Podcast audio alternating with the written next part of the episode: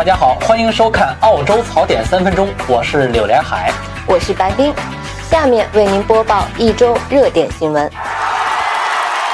上周五，澳洲总理特恩布尔做客电台节目时，为了营造亲民的形象，在没有任何提示的情况下，剧透了最新一集《权力游戏》的重要剧情。主持人马上提醒他，剧透容易被喷呐。但是总理淡定地表示，四十八小时内没有看剧的人都没有资格抱怨剧透。是啊。自己追剧不努力，怪总理喽。几名拉筹伯大学的学生在 Murray River 发现了一只因水位上升而被困在河中央的考拉，于是他们划着独木舟过去把它救了下来。学生们的举动引起了无数网友的赞赏。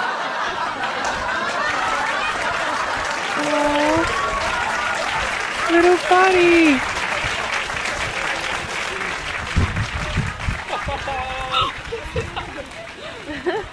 Oh my god！卫报在报道中称，虽然考拉会游泳，但是他们一般不想游。澳洲即将进行同性婚姻合法化的邮寄投票，而就在近日，一则反同性婚姻合法化的广告开始在电视台播放。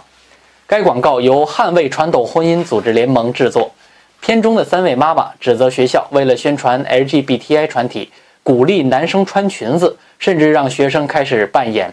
同性情侣，看来以后父母都要给孩子准备两种性别的衣服了。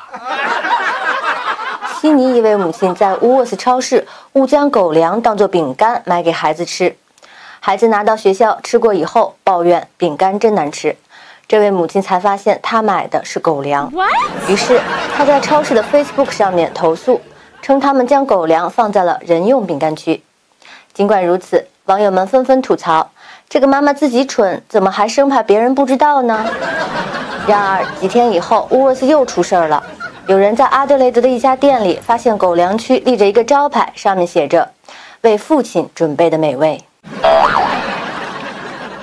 科技大佬 Elon Musk 发布了一段由其投资的超级高铁项目的试验视频。视频中的一列高铁以最高三百二十四公里的时速在隧道中试跑成功。澳洲媒体称。如果此项技术应用在澳洲，从悉尼到墨尔本只需要五十三分钟。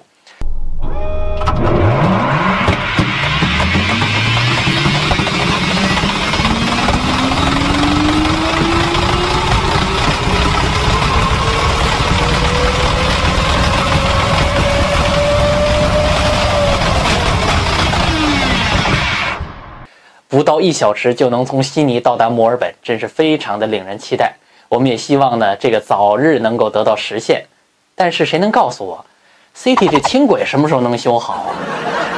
悉尼男子弗兰科从 Kmart 超市花了十五元买了一个体重秤，没想到的是，当弗兰科在家中搬运它的时候，体重秤突然爆炸，玻璃碎片散落一地。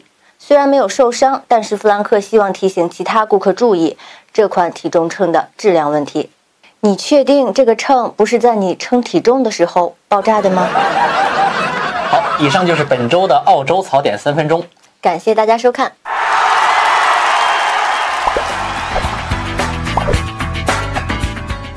下面呢，就跟大家聊一个这周的热点新闻。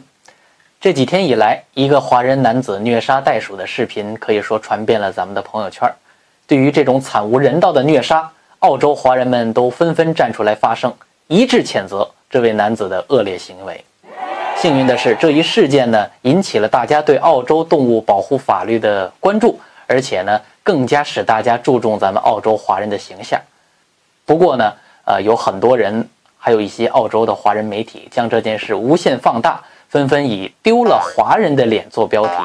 其实呢，大家可以冷静地看一看，一个人的行为代表不了一个国家，甚至是一个群体。还记得2016年的奥运会上，澳洲游泳运动员霍顿诬陷孙杨服用禁药，导致国内的许多网友到现在对澳洲还有非常不好的情绪，非常不好的看法。但是呢，霍顿代表不了澳洲，这位虐杀袋鼠的哥们儿。也代表不了咱们澳洲华人。反之来说，澳洲华人这次不袒护、不庇护的鲜明态度，还是非常值得称赞的。好，感谢大家收看今天的节目，咱们下期再见。